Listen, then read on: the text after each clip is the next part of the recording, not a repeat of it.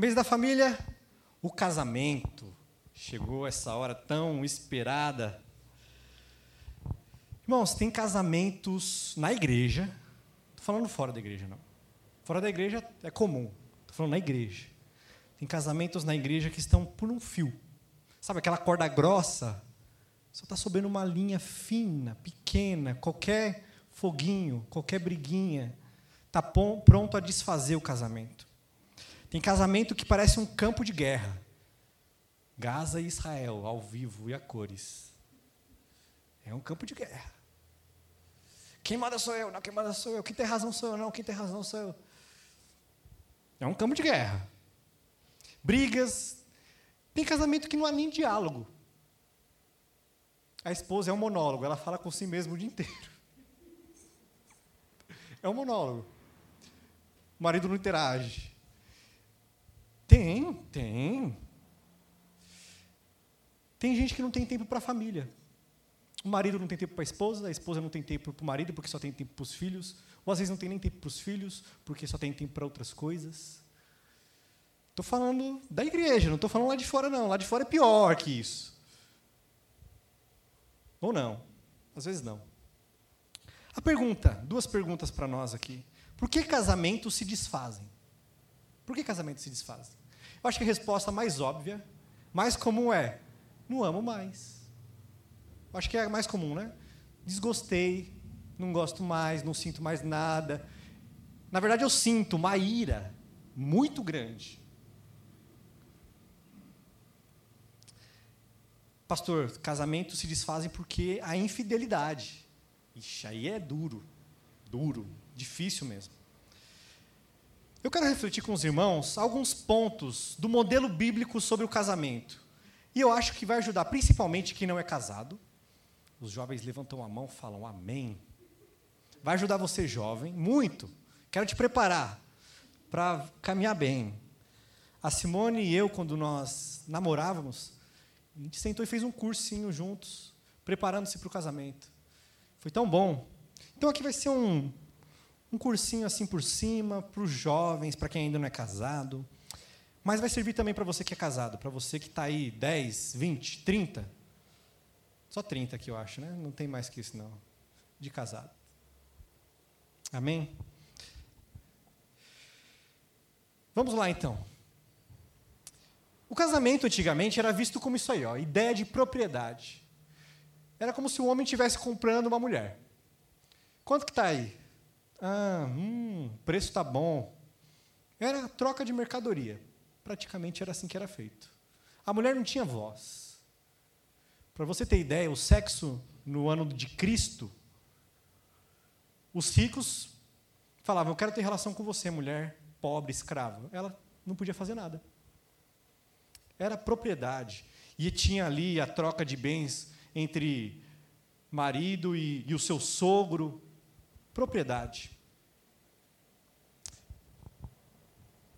No casamento do século XXI mudou bastante coisa, e graças a Deus por isso. Um jovem escreveu isso aí que está na tela. O casamento é um simples pedaço de papel que serve apenas para complicar o amor e assim por diante. Sabe esse jovem que não quer casar? Morar junto está ótimo. Morar junto é. Eu tenho que provar, pastor. Eu provo e não gosto do negócio. Tem que provar. E ele vai dizer que o pedaço de papel vai atrapalhar ele. A questão é que esse jovem do século 21, ele está nivelando o casamento por receber amor. Receber troca de amor, e não dar amor, e não se sacrificar, e não doar. Receber. Olha, ele estava medindo o amor pelo nível de desejo emocional que ele desejava receber. Mas quando a Bíblia fala de amor, de casamento, ela fala de entrega, de doação, de negar a si mesmo. Para quem é casado aí há um bom tempo, é ou não é? Você tem que abrir mão das suas vontades, você tem que abrir mão, dizer sim, dizer não. É o casamento. Abrir mão de si mesmo em favor do outro. E quantos de nós estamos dispostos a perder tudo por essa pessoa. Abrir mão de sonhos, projetos, tempo, recurso, por causa de uma pessoa. Poucos estão. Mas voltemos para esse menino do século 21. O que ele quer dizer, em outras palavras, é o seguinte: Eu amo você, mas não vamos estragar tudo nos casando. Porque se a gente casar, vai estragar tudo. Na verdade, o discurso por trás disso é: eu não a amo o suficiente para excluir todas as outras opções. Percebeu? No fundo é: hum, vou ter que abrir mão disso, vou ter que abrir mão daquilo, vou ter que negar a mim mesmo, vou ter que ser responsável, vou ter que prestar conta, vou ter que. Hum. Por isso que casamento é para adulto, não é para criança. Casamento é coisa para gente grande. Coitado desse menino do século 21. Algo Timothy Keller, pastor de Nova York, escreveu sobre o casamento no século 21. Em vez de ser um modo de encontrar sentido na abnegação, em abrir mão das liberdades, olha as palavras engrifadas aí, ó, abnegação, abrir mão das liberdades individuais e no compromisso com os deveres do matrimônio e da família. O casamento foi redefinido para o quê? Uma forma de encontrar satisfação emocional, sexual e plena satisfação pessoal. A pessoa ela está carente de ser amada e se ela não for amada por alguém, não tiver no braço de algum homem ou de alguma mulher, a vida dessa pessoa está acabada. É o primeiro ponto ali. O segundo é o sexo sem compromisso. Sexo sem compromisso a gente pode traduzir por covardia. Sexo sem compromisso é covardia, é não assumir responsabilidades, é não a, a, ter para si que eu vou ser fiel a essa mulher, a esse homem pelo resto da minha vida. Me comprometo a ser um homem, uma mulher de verdade. E satisfação pessoal. É o pessoal que diz: Eu consegui, casei, não fiquei para titio. Vamos para a Bíblia. Vamos para a Bíblia. O que a Bíblia tem a dizer sobre casamento? E agora começa o sermão. Só foi uma introdução breve para nós aqui. A Bíblia começa dizendo que não é bom ficar sozinho.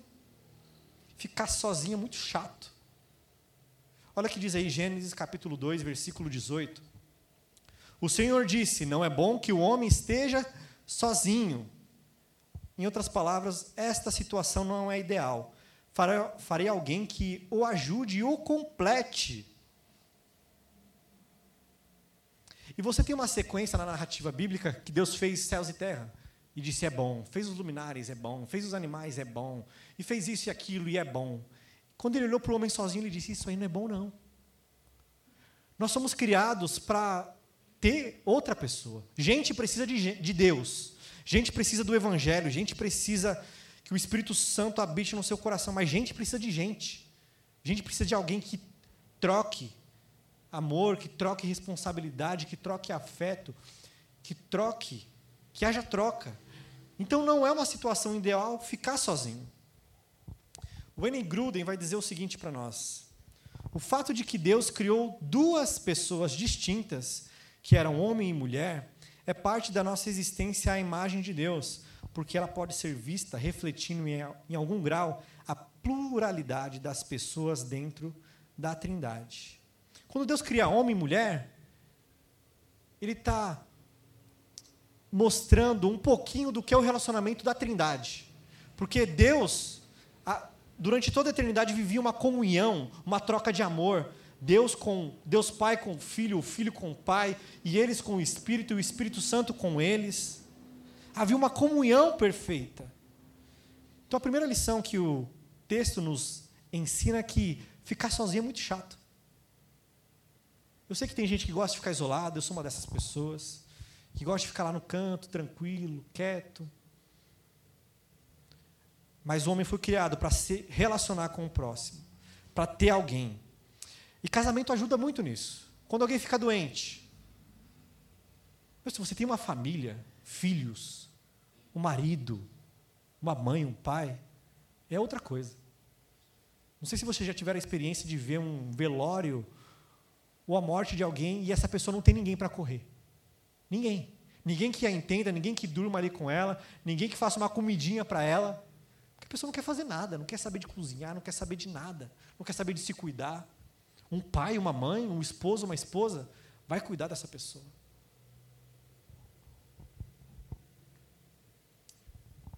E eu quero trabalhar então com os irmãos o casamento na criação, queda e redenção. A gente usa essa linguagem para contar a história da, da, redenção. Criação, o projeto original, queda, como a, o pecado afetou tudo que foi criado, e redenção, como Cristo, a obra de Cristo, restaura todas as coisas, restaura a queda. Vamos lá para o paradigma. Gênesis capítulo 2, versículo 24. O homem deixará o pai e a mãe e se unirá à sua mulher, e eles se tornarão uma só carne. Algumas questões aí, várias na verdade. Primeiro você tem um desligamento emocional aí. É para deixar o pai e a mãe, é para cortar o cordão umbilical. Eu lembro que um professor meu falou o seguinte que a irmã dele casou, só que casou e todo, toda a briga ela ligava para a mãe: "Mãe, aconteceu isso, ele fez aquilo outro, ele fez aquilo outro". Todo dia, todo dia, uma semana. Um dia ele ligou, ela ligou, o pai bravo pegou o telefone, minha filha, você casou, você resolva seus problemas. E, e fechou aquele negócio. É desligamento emocional. Eu sei que a mãe vai querer dar os palpites dela. Pai, mas a mãe, o pai vai dar também os palpites dele. Mais a mãe. Mas é para resolver entre eles. Eu gosto, uma vez eu aprendi isso com, com um amigo, o Olivier. Ele disse o seguinte: quem é sua família agora é sua esposa. Seu pai e sua mãe são parentes. Eu achei isso sensacional. Minha família é o Noah e a Simone. Minha mãe, meu irmão, são parentes. Isso não quer dizer que diminui o amor, isso não significa que eu não vou lá, se eu estivesse perto, almoçar lá, e saudade. Significa que eu me desliguei emocionalmente, eu sou maduro agora. Não sou mais criança para mãe, me ajuda. Desligamento geográfico. Uma piadinha que todo mundo conhece. Você sabe qual é a distância que você deve morar da sua mãe e do seu pai? Alguém sabe essa? Não tão longe para que ela vá de mala e não tão perto para que ela vá de chinelo. Tem que ser por aí. Irmãos, morar junto, eu sei das condições, ih, pastor, está difícil, vai ter que ser na casa da sogra, vai ter que ser na casa do. Ok, não dá? Planeje mais, pense melhor, mas é muito, faz muito mal. Morar no mesmo quintal e resolvendo. E aí você vai discutir isso aqui, eu ouvi do, do pastor Cláudio Duarte, salvo engano. Aí você vai falar com a sua esposa, de repente você fala mais grosso assim, esbravejou. Aí a mãe da menina vai falar: Não fala assim com a minha filha. Aí você vai falar com a mãe: Mas ela é minha esposa, cuida da sua vida. Aí o irmão da menina chega: Não fala assim com a minha mãe. Como é que você vai resolver? Não dá para viver assim. Não dá para viver assim. Desligamento emocional, geográfico, financeiro. Isso não quer dizer que você precisa ter já tudo para casar. Se você soubesse como eu e a Simone casou, você falava, milagre, pão do céu, maná todo dia. O casal ele vai construir junto um patrimônio. Você já percebeu que quem casa começa a comprar carro, casa, fazer as coisas o jovem assim que é meio desligado, parece que não consegue avançar muito às vezes. Desligamento emocional, geográfico, financeiro. E vamos para os que eu anotei aí também, ó. A união é entre homem e mulher, é heterossexual. É um homem e uma mulher. Esses pastor doido aí que fica falando que não tem nada a ver, que importa o amor. Irmãos, o casamento é entre um homem e uma mulher. Se o homossexual quiser participar da nossa igreja, vai participar, vai ser bem-vindo, vai ser amado. E eu vou ensinar ele que ele tem que lidar com esse pecado, assim como eu e você tem que lidar com outros pecados, é ou não é? Todos temos que lidar com algum pecado. Mas casamento entre um homem e uma mulher heterossexual é monogâmico. Isso aqui os patriarcas tiveram dificuldade. Você não vê eles muito bem nisso. Eles várias esposas. E você já percebeu que quem mais tinha esposa, mais tinha complicação na família? É uma só. Uma esposa é achar graça diante de Deus, porque haja graça. É, tem que ser uma só. Monogâmico. Terceiro, físico. Sexo. Coisa boa, foi criada por Deus, é para aproveitar. Você que lutou para ficar virgem até o casamento. Foi uma luta. Meu, você passou, os hormônios arrepiavam quando você estava junto, aquela loucura. Casou. Ih. Isso eu quero explicar uma coisa aqui que algumas denominações deturpam. Tem denominação, igrejas que vão dizer que o casamento acontece no ato sexual. E quando você tem a troca de sangue no ato sexual, pronto, houve casamento. Eu não creio nisso. Casamento é uma decisão do coração e da mente. Não a bobeira que você teve um relacionamento sexual e agora vou ter que casar com essa mulher. Não. Casamento é uma decisão racional, emocional e diante de Deus, onde, como veremos daqui a pouco. Isso que a gente leu fala de exclusividade, não é? Fidelidade, intimidade, assumido diante do casal. O Timothy Keller fala que sexo fora do casamento é uma maneira de você não se entregar totalmente, não querer apenas se mas querer apenas se preencher e receber prazer. A recompensa é cada vez menor. Então você só quer prazer, você só quer para você, mas não há uma entrega verdadeira, única, de verdade. Versículo 25 de Gênesis 2.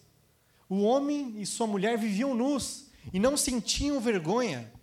O Richard Foster, olha o que ele diz sobre isso. Você percebeu que o erotismo não contaminado pela vergonha existia antes da queda? Os dois viam eles nu, estava tranquilo. Estava tranquilo. A queda não criou o erotismo, apenas o perverteu. Casal, você casado, jovem, aguarde, guarde isso na sua mente, no seu coração, para quando for. É para ter, sim, erotismo, no bom sentido, Citando Cláudio Duarte de novo. Ele diz o seguinte: Deus fica muito triste com quem faz sexo antes do casamento. Muito triste. Extremamente triste. Mas fica muito aborrecido com quem não faz depois do casamento. Entenderam? Deus fica muito triste com quem faz sexo antes do casamento, mas fica muito aborrecido com quem para de fazer depois que casou. A Bíblia diz tem que ter. Que isso vai frutificar, isso vai deixar vocês fortes como casal. Vamos seguir. Malaquias capítulo 2, versículo 14. O Senhor foi testemunha da aliança entre ti e a mulher, da tua mocidade, com a qual tu foste desleal, sendo ela a tua companheira e a mulher da tua aliança. aliança é um compromisso de amor. Isso aqui é um compromisso de amor.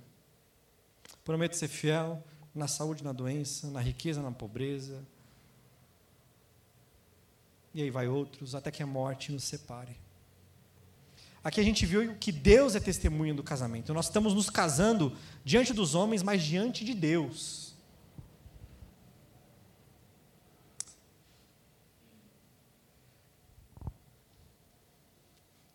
Mas como que estão sendo os relacionamentos atuais? Será que é por causa de aliança que permanece o casamento?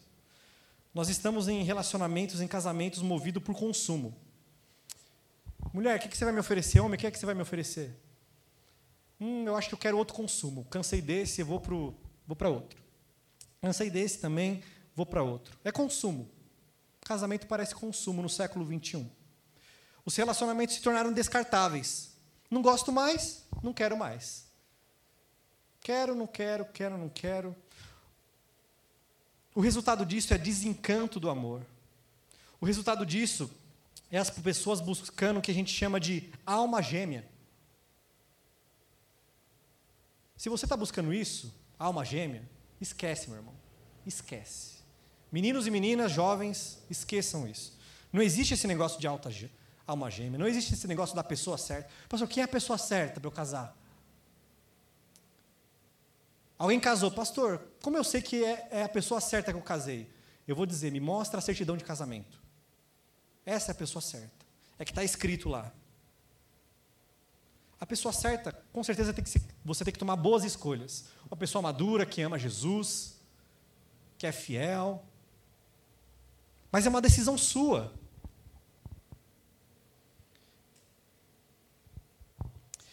E eu quero trabalhar um pouco mais essa questão da aliança. O movimento LGBT ele vai dizer o seguinte: você é o que você sente. Você concorda com isso? Não. Mas muita gente aplica esse mesmo conceito para o casamento. Parei de sentir, então acho que eu devo romper. Casamento não tem a base do casamento, o que permanece um casamento firme, não é o amor. Embora tenha que ter, tenha que gerar, tenha que regar o amor. O casamento, a base é a aliança. É você diante de Deus, assim como Cristo fez um compromisso com você, diante do Pai, uma aliança, uma nova aliança pelo meu sangue. Assim é o casamento. Você pisa na bola com Jesus? Ele deixa você? Tem hora que você não está ali tão amando a Deus, tão buscando a Deus, ele deixa você? É assim que a gente deve ser. Essa aliança, eu sempre me levo a ele. A Simone, eu parei, sei lá, passou 20 anos, 30 anos, não tem mais, mais aquele sentimento. Aí eu olho para a aliança, diante de Deus, e peço, Deus, me dá amor. Que o teu amor frutifique no meu coração. É assim. Bom, somos pecadores, somos diferentes. E casamento é enfrentar tudo isso com base na aliança. A grande questão é a aliança, assim como Deus fez uma aliança conosco. Sem paixão e sem um desejo emocional, não cumpre a visão bíblica de casamento. Não cumpre, tem que ter amor. Mas o que vai nutrir o amor é a aliança. O que vai fazer você romper com esse negócio de pare de gostar, não estou mais gostando. Esses relacionamentos descartáveis é a aliança que você fez diante de Deus. Avancemos. Criação ainda. Gênesis capítulo 1, versículo 27 e 28. Criou Deus o homem à sua imagem, a imagem de Deus o criou, homem e mulher os criou. Deus os abençoou e lhes disse: Sejam férteis, multipliquem-se, enchem e subjuguem a terra. Esse texto mostra que nós somos, ao mesmo tempo, homem e mulher, iguais e diferentes. Primeiro, iguais. Nós somos, temos a mesma dignidade, a mesma honra. Quem é a imagem de Deus? O homem e a mulher. Não existe gradação, não existe melhor. Somos iguais. Diante de Deus, todo mundo tem a mesma dignidade, a mesma honra, o homem e a mulher. Somos iguais na redenção. Gálatas 3:28 vai dizer: que não existe judeu, não existe grego, não existe escravo, não existe livre, não existe homem, não existe mulher, somos todos iguais diante de Deus. Eu acho que essa questão é mais tranquila. Agora, a questão difícil é: somos diferentes. Essa que é a questão de, da dificuldade. Vamos lá para algumas diferenças. Primeiro, de função. Temos diferentes funções. O homem foi criado lá na Bíblia como cabeça, o primogênito, ele representava a mulher, ele liderava o lar, ele trazia a provisão, ele era o responsável diante de Deus da família. Quando o homem e a mulher peca, com quem Deus fala? Com Adão. Não fala com a Eva, fala com Adão. Então o homem ele tem uma responsabilidade no lar imensa. Adão deu o nome a Eva, Deus falou primeiro com Adão, Adão representava a raça humana. No Novo Testamento, que representa a raça humana não é Adão e Eva, é Adão. Diferença de função. A mulher, a palavra que usa aí para auxiliadora é Ezer. Eu acho que eu já expliquei para vocês o que significa Ezer. Ezer é auxiliador, é Deus como auxiliador de Israel para cumprir a missão. Então, em outras palavras, a mulher é aquela que ajuda o homem, que ajuda a sua família a cumprir a missão. Todos na mesma missão. Que é o quê? Espalhar a imagem de Deus, pregar o evangelho, fazer discípulos. Somos diferentes em função. Segundo, diferença física e emocional. O homem foi feito da onde? Do barro. O barro você bate, você joga uma água, joga no chão. Ele é mais forte. Ele aguenta mais peso. Ele pega o cimento assim nas costas, descarrega um caminhão de cimento. Talvez a mulher faça isso, ok, mas o homem tem mais estrutura. A mulher, mais frágil, mais delicada. Somos diferentes. Diferente emocionalmente. Vou usar esse exemplo que eu já dei no MBD. O homem funciona pelo seguinte, por caixinhas. Ele quer falar sobre o assunto, ele puxa a caixinha. Ele quer falar sobre outro assunto, ele puxa a, ca a caixinha. A mulher funciona como uma um novelinho, todo enroladinho. Tudo tá ligado. Aí eu lembro de uma história. Teve um velório, eu já contei, mas vou contar de novo. Teve um velório, aí todo mundo de preto. A mulher ali vestiu lingerie preta, roupa preta, foram no velório, choraram no velório, foi triste. Velório. Quando voltou para casa, a mulher começou a tirar a roupa. E pareceu que o homem ficou, nossa, tá, tá bonito isso aqui. Ele ficou empolgado. Aí a mulher olha para ele e fala: Como você pode pensar em sexo nesse momento, nesse dia de luto? Ele é. A caixinha. Luto, luto é luto, sexo é sexo. A mulher, para estar tá mais disposta, o homem tem que ir lá. De manhãzinha, como é que você está, meu bem? Te amo. Você vai regando. Chega no final da tarde, você colhe os frutos. Os jovens já estão anotando assim para quando casar. Somos diferentes. A mulher tem a TPM. E a TPM é o seguinte: a TPM é o seguinte: são cinco dias, sete dias, só que tem sete dias antes, tem sete dias depois, então só sobra dez dias que ela é ela. Então você tem que levar em consideração isso. Só dez dias ela é ela, depois é outra coisa. É outra coisa. Mas a gente não entende. O homem acha que, ele é, que ela está falando com o homem. Ela acha, ele acha que ele fala com, com o amiguinho dele. Mulher é diferente, meu irmão.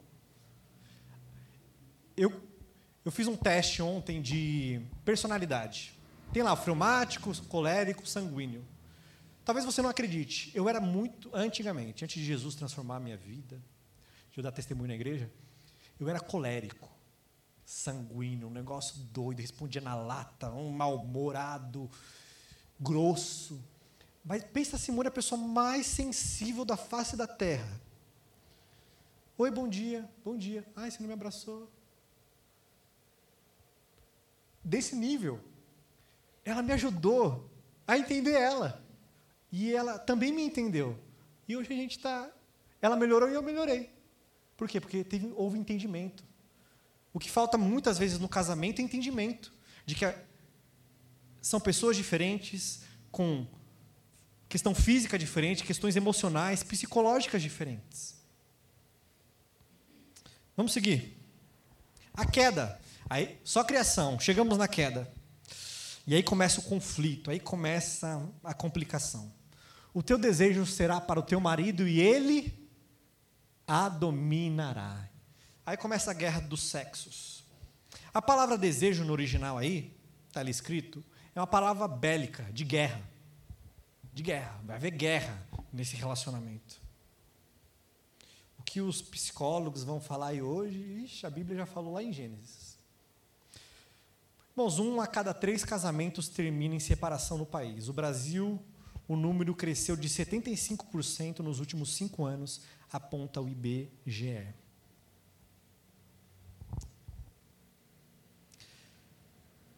O que aconteceu na queda?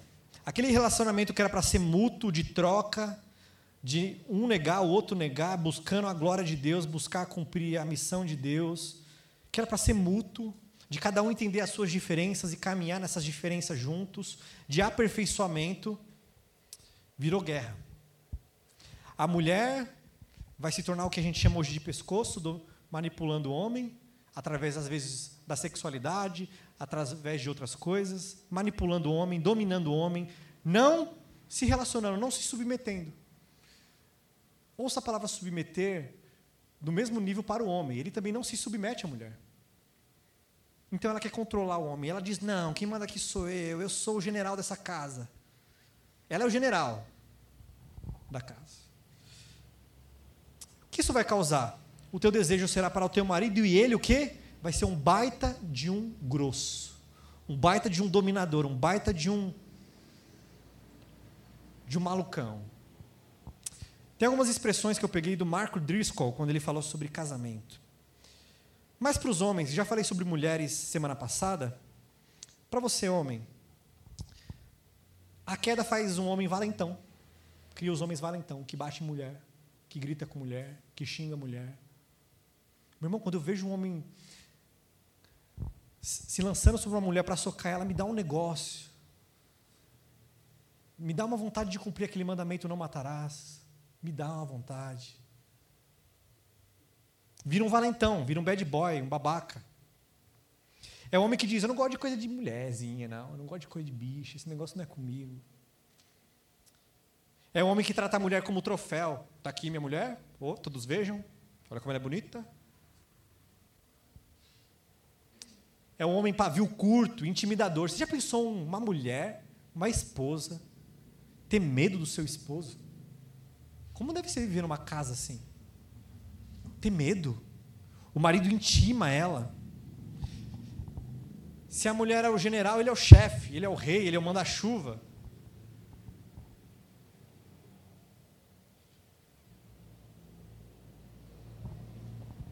Irmãos, temos as guerras dos sexos. Temos mais algumas aí, ó. Gênesis capítulo 3, versículo 9. Oxe, 9 a 16 não, versículo 12.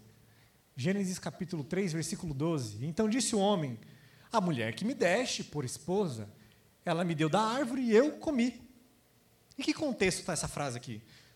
Eles caíram, aí Deus chegou e falou: Homem, como é que você sabe que você está nu? O que, que ele faz? Ele assume a responsabilidade como homem, como chefe da casa, como o responsável pelo lar. O que, que ele faz? Foi a mulher. E foi o senhor que me deu. Por isso que Deus não faz mais casamento de ninguém. O primeiro já deu errado, é você que decide. Foi a mulher. E quando Deus fala com a mulher, o que, a mulher diz? Foi a serpente. Não há, no casamento, não há, as pessoas não assumem responsabilidade. Isso aqui acontece lá fora, tá? Não estou falando aqui dentro, não. Mas você sempre faz isso, mas você também nunca deixa, mas você também faz. Mas você faz a mesma coisa. Você que é o culpado, não sou eu. Já percebeu que no casamento sempre o culpado é o outro? Nunca é você?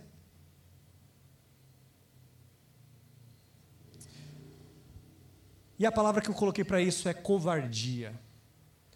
O homem talvez seja aquele homem que não assume responsabilidade, perde o emprego, não procura outro emprego, acorda tarde, não tem responsabilidade, é o filhinho da mamãe, o eterno filhinho da mamãe. Já casou, está com 30, 40, 50 anos, é o filhinho da mamãe.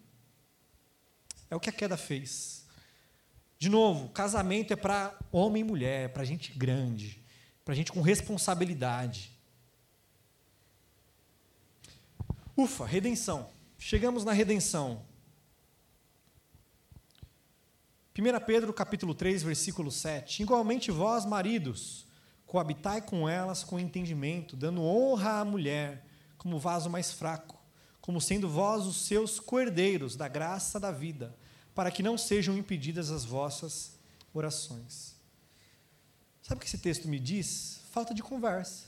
Os casamentos vão mal porque falta de conversa, falta de entendimento. Para quem ainda não casou, é muito importante você discutir com a sua namorada, com a sua pretendente o seguinte: que você pensa sobre criação de filhos? O que você pensa sobre dinheiro? O que você pensa sobre eu preciso mudar de estado. Essa conversa teve entre a Simone e eu. Falei, Simone, eu tenho um chamado. Se Deus chamar a gente para ir para outro lugar, você é muito apegado à sua mãe, ao seu pai, eu vou. Tranquilo. Agora, quem não discute antes, discute no casamento, só discute no casamento. São coisas que tem que ser resolvidas no namoro, não no casamento. Falta de diálogo, de conversa. É aquela família que um, o casal foi comer fora, numa casa de um amigo, e chegou lá, a outra família fez um sanduíche e deixou a casca. E o homem comeu e falou: Nossa, como eu gosto de pão com casquinha, tão gostoso, crocante. A esposa dele falou: Mas eu sempre fiz para você sem, você nunca reclamou. Eu pensava que você amava. Ah, você nunca me perguntou? Irmãos, diálogo.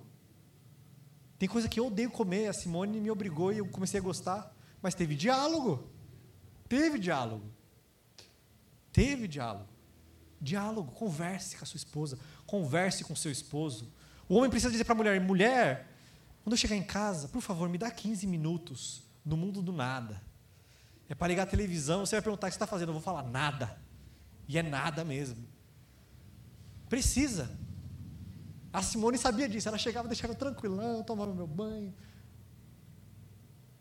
Diálogo, converse, converse. Um casal nunca deve dormir brigado com o outro. Nunca, nunca. A gente deve entender o outro como ele é, diferente fisicamente, emocionalmente, psicologicamente. Redenção, Efésios, capítulo 5, versículo 24 e 25. Eita, daqui o negócio pega. Assim como a igreja está sujeita a Cristo, também as, as mulheres estejam em tudo sujeitas a seus maridos. Maridos, amem suas mulheres, assim como Cristo amou a igreja e se entregou e entregou-se a si mesmo por ela. Uma pergunta para provocar: quem está mais lascado aí? Nenhum dos dois. É os dois que tem que se entregar, é os dois que tem que negar a si mesmo, é, o, é os dois que tem que se doar. E, e qual que é o modelo? É Cristo. Cristo morreu. Cristo não morreu pelos seus próprios interesses e cuidou das nossas necessidades e interesses. Cristo cuidou das nossas necessidades e dos nossos interesses. O sacrifício sacrificial de Jesus nos uniu a Ele e uniu a nós de forma profunda. O amor de Cristo não constrange a gente.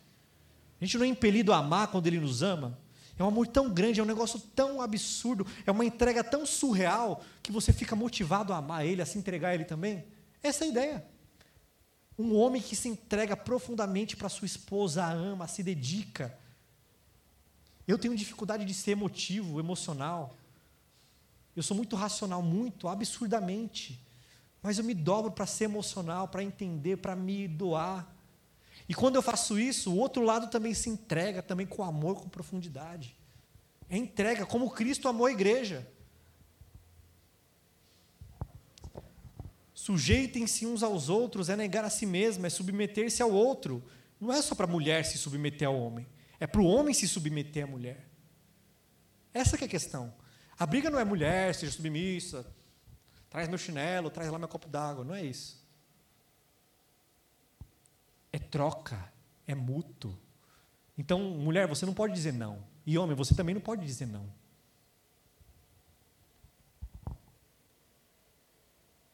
Paulo entendeu que quando Deus criou o primeiro casamento, já estava pensando em Cristo e a igreja.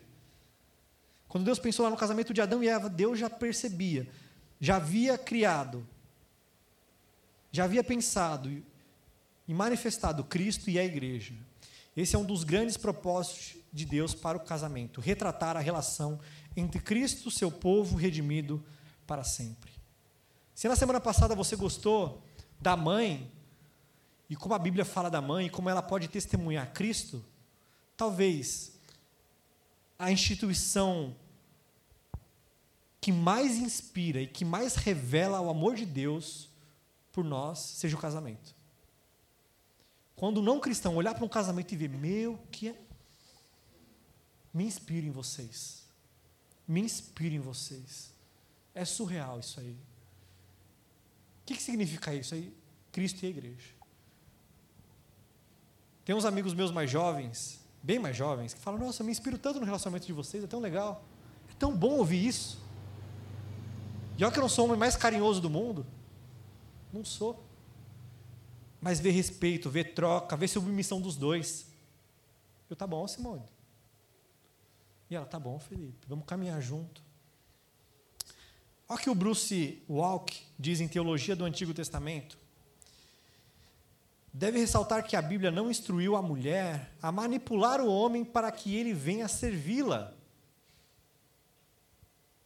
para ser o proverbial pescoço que vira a cabeça. Isso não é bíblico. Nem ensina o marido a manter a esposa em sujeição, ou ser a cabeça que fica controlando o corpo. Isso também não é bíblico. Servir e obedecer em sujeição mútua são graças íntimas que o Espírito Santo opera em nosso coração, consciência, comportamento e costumes. Qual que é o propósito do casamento no final? John Piper. O casamento existe definitivamente para manifestar o cumprimento do amor pactual entre Cristo e sua igreja. A referência à aliança que a gente comentou antes é esta: de Cristo com a sua noiva, de Cristo com a sua igreja. Irmãos, eu quero dizer o seguinte, então, que casar é bom demais. Casar é bom demais. Namorar, dizer para você, namorar é legal, mas casar, casar é bom demais. É bom. E quando vem o filho, então? Melhor ainda. É muito bom. Ficar aquela insônia, os dois acordados de madrugada, é uma coisa linda. O filho começa a ficar adolescente, ainda não chegou minha época, deve ser lindo também. Quando o filho vai casar, a mãe toma até aquele remedinho para ficar calma, para ver o filho casando. Deve ser muito bom. E é bom. Jovens, casem. Casem. É bom. E o que vai incentivar vocês é o amor de Cristo por a igreja. As pessoas envelhecem. Tem homem aí correndo atrás das mais novinhas. As pessoas envelhecem, começam a, às vezes, engordar, às vezes emagrecer demais, às vezes com ruga demais. Não sei. O amor começa a falhar, parece que não é a mesma coisa. Aliança, aliança, vai te levar de novo a amar, a desejar, a continuar firme. Namore, namore, faça as perguntas certas no casamento. Você ama Jesus, você é um servo, você é um discípulo de Jesus. Vê se a pessoa é madura, responsável. Converse sobre tudo. Você pensa sobre casamento, morar fora, dinheiro, pai e mãe, comer todo domingo na casa do pai e da mãe? Não, não quero. Tem que ser de 15 em 15 dias. Tem que ter conversa. Tem que ter, converse. Você que casou, fique na luta aí. Batalhe o bom combate de Cristo. Construa uma família que glorifique a Deus. Sabe o que é a beleza maior depois do casamento? São os filhos. É o fruto do amor. É o presente de Deus. É uma nova sociedade. Esses filhos vão abençoar o mundo, criar outra família. E assim a gente vai criar uma sociedade que manifesta a imagem de Deus. Mas eu não quero ser mentiroso com você, eu não quero só dar meia verdade, eu quero dar a verdade inteira. Casar não é fácil. Casamento não é algo simples tem luta. Eu lembro que. Você viu como eu exponho minha vida bastante, né? Eu gosto de me expor. Eu lembro que quando eu estava trabalhando, entre aspas, em um emprego secular, não existe esse negócio de secular, mas só para ser pedagógico. O Noah tinha nascido e eu trabalhava na igreja, cristã evangélica paulistana, jovens. Eu tinha que dar aula, às vezes pregar, às vezes cuidar do culto, trabalhar, esposa, filho. Eu não tinha tempo para o Noah. Eu não tinha tempo para Simone. Irmãos, tem conflito. Às vezes você tem que parar um pouquinho de trabalhar. Parar de estudar. Eu amo estudar. Vocês acham que o pastor trabalha sete horas por dia? Pastor trabalha 12, 14, 15 horas, até mais por dia. Eu fico até de noite estudando, preparando, orando, lendo. Aí eu vejo meu filho lá, papai, não sei o quê. Irmãos, eu sei que às vezes eu falho nisso. E você, como esposo e esposa, pare. Se dedique à sua esposa, se dedique ao seu filho, se dedique ao seu esposo, à sua esposa. Se dedique. Vai passear. Faz que nem eu. Sexta-feira eu fui lá para o Ivani. Teve arco e flecha, teve pesca, teve milho assado. Foi bom demais. Um tempo de família. E eu vou te dizer, se o teu filho vê um amor lindo, uma beleza no teu casamento, é, ele vai casar bem. Eu acho que ele não vai casar mal, não. Tem as exceções. Tem uma questão individual, mas eu acho que ele vai casar bem. Ele vai falar o quê? Esse cara aí não parece com meu pai, essa mulher aí não parece com a minha mãe. Que bom que seria que nossos filhos falassem isso. Quero casar e ter um casamento que nem meu pai e minha mãe. Meu pai já se foi, já morreu faz três, quatro anos. Um dia eu prego sobre ele aqui. Eu vi eles rindo, brincando, falei, coisa linda esse negócio aí, meu. Na pobreza, e até quando melhorou. É bonito demais um casamento bonito, que testifica. O que vale ganhar o mundo inteiro e perder? A sua alma, a sua casa, o seu filho, a sua filha, o seu esposo, a sua esposa. Então se dedique, lute o bom combate. Vamos orar? Eu acho que é isso. Acabou? Acabou. A gente riu bastante, a gente foi confrontado bastante.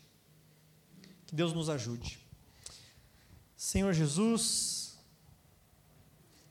obrigado pela tua palavra, obrigado por Jesus Cristo, que nos inspira a ser maridos melhores, esposas melhores, a namorar com consciência, com entrega, com responsabilidade, com discernimento. Obrigado por tantas coisas que o Senhor nos ensinou. Criação, modelo, queda, como o pecado distorce e dá os conflitos familiares, mas existe restauração, existe uma redenção para as famílias, existe redenção para as famílias que estão por um fio. Existe. Abençoa as famílias da nossa igreja, abençoa os casamentos da nossa igreja. Talvez alguns estejam por um fio. Que haja arrependimento mútuo, que haja sujeição mútua, que haja um comprometimento com a aliança feita diante do Senhor. Nutre em nós, Senhor, nutre em nós, regue em nós um amor, um sentimento gostoso, bom, pelo nosso cônjuge. Abençoa os jovens, ó Pai, que ainda vão namorar, noivar, casar, que eles escolham bem, que eles escolham bem, e que eles saibam tudo que é bom e tudo que é difícil do casamento. Em nome de Jesus. Amém?